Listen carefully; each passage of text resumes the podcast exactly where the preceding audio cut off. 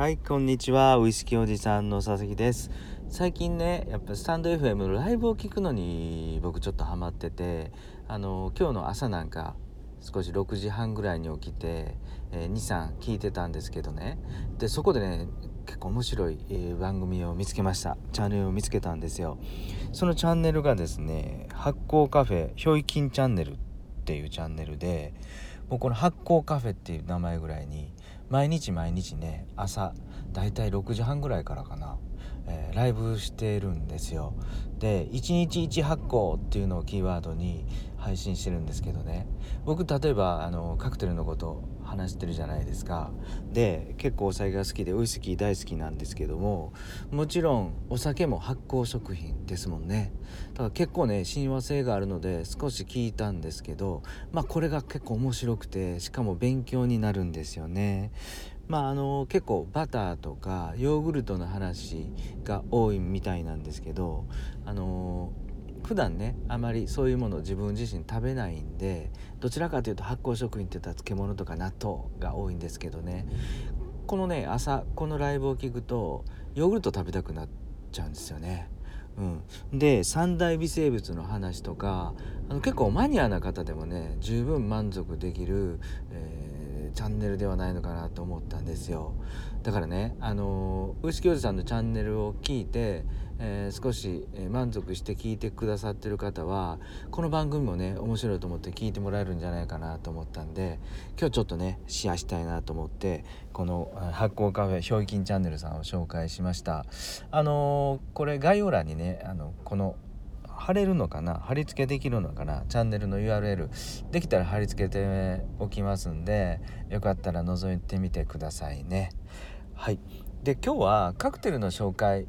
じゃないんですがバーをそもそもバーの発祥っていつどこでしょうっていう話なんですけどね、えー、バーの発祥はね実は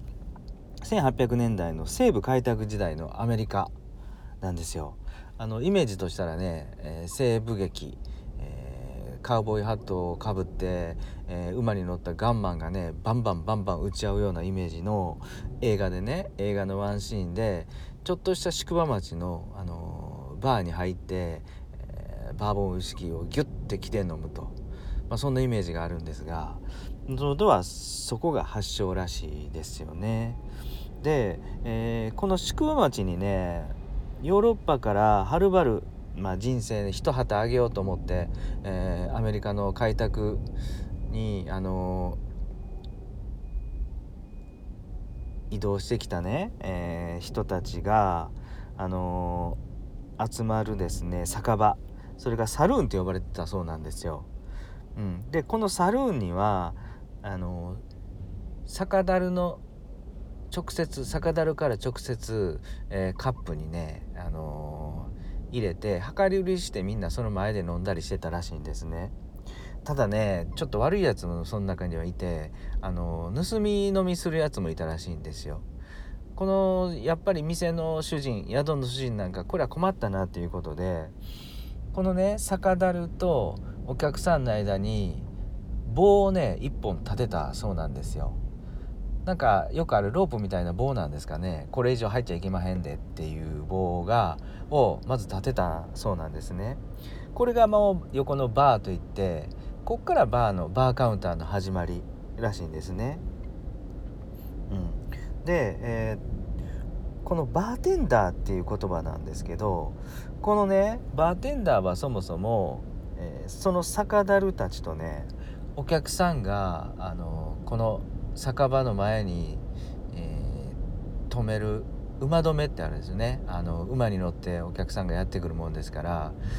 馬を止めとかないといけない杭ロープにつないでね。その杭との馬と、えー、酒樽を見守る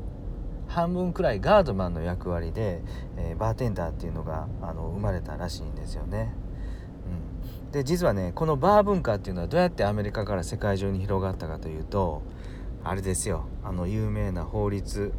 悪名高いアメリカの法律禁酒法ですよねあの1919年にこのあのアメリカの禁酒法が発令されましたと。でねこの法律は、まあ、お酒の製造から販売輸送あらゆるものを禁止したので、えー、なんともこのバーテンダーたちは食にあぶれてしまったんですよね、うん、アメリカ国内では。でこれはいかんということでバーテンダーたちはまずヨーロッパに、えー、食を求めていきましたと。でそこで、えー、ヨーロッパでバーをね、開いた人たちからバーっていうのが始まってでヨーロッパのみならずですねこのバーっていうのは、えー、アジアとかそういうのにも広まったともともとこの西部開拓時代にはもちろんイメージとしてはバーボンなんですけども1800年代半ばにはね、えー、スコットランドイギリスの方では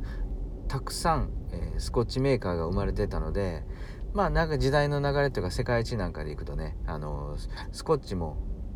まあまあ飲めたんじゃないかなって思うんですよね。あとジンぐらいかな。それを木で飲むイメージが強いですよね、